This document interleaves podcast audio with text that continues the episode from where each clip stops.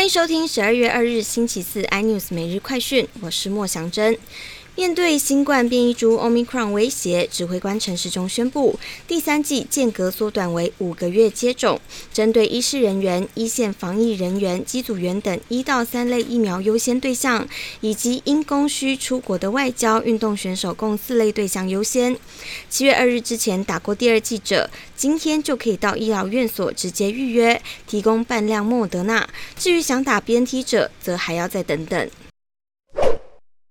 阿罗哈客运传出停业，一封阿罗哈给内部员工的公告流出，上头写着十二月十三日起，现存的台北、高雄、台北嘉义仅有的两条路线将停止营运，也预告工资发到今年年底，资遣费则会再行协商。公路总局高雄市监理所表示，这是公司给内部员工的预告内容，但一切还是等明天阿罗哈的股东临时会决议为主。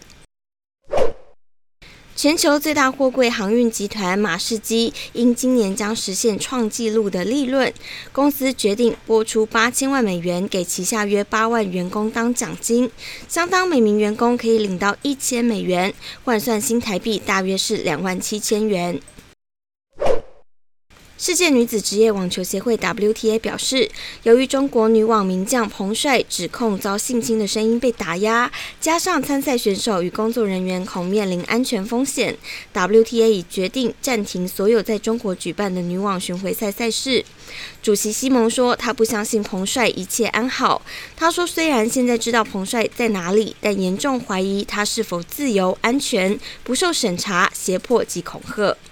更多新闻内容，请锁定有线电视四八八八 MOD 五零四三立财经台 iNews 或上 YouTube 搜寻三立 iNews。感谢台湾最大 Podcast 公司声浪技术支持。你也可以在 Google、Apple、Spotify、KKBox 收听最新 iNews 每日快讯。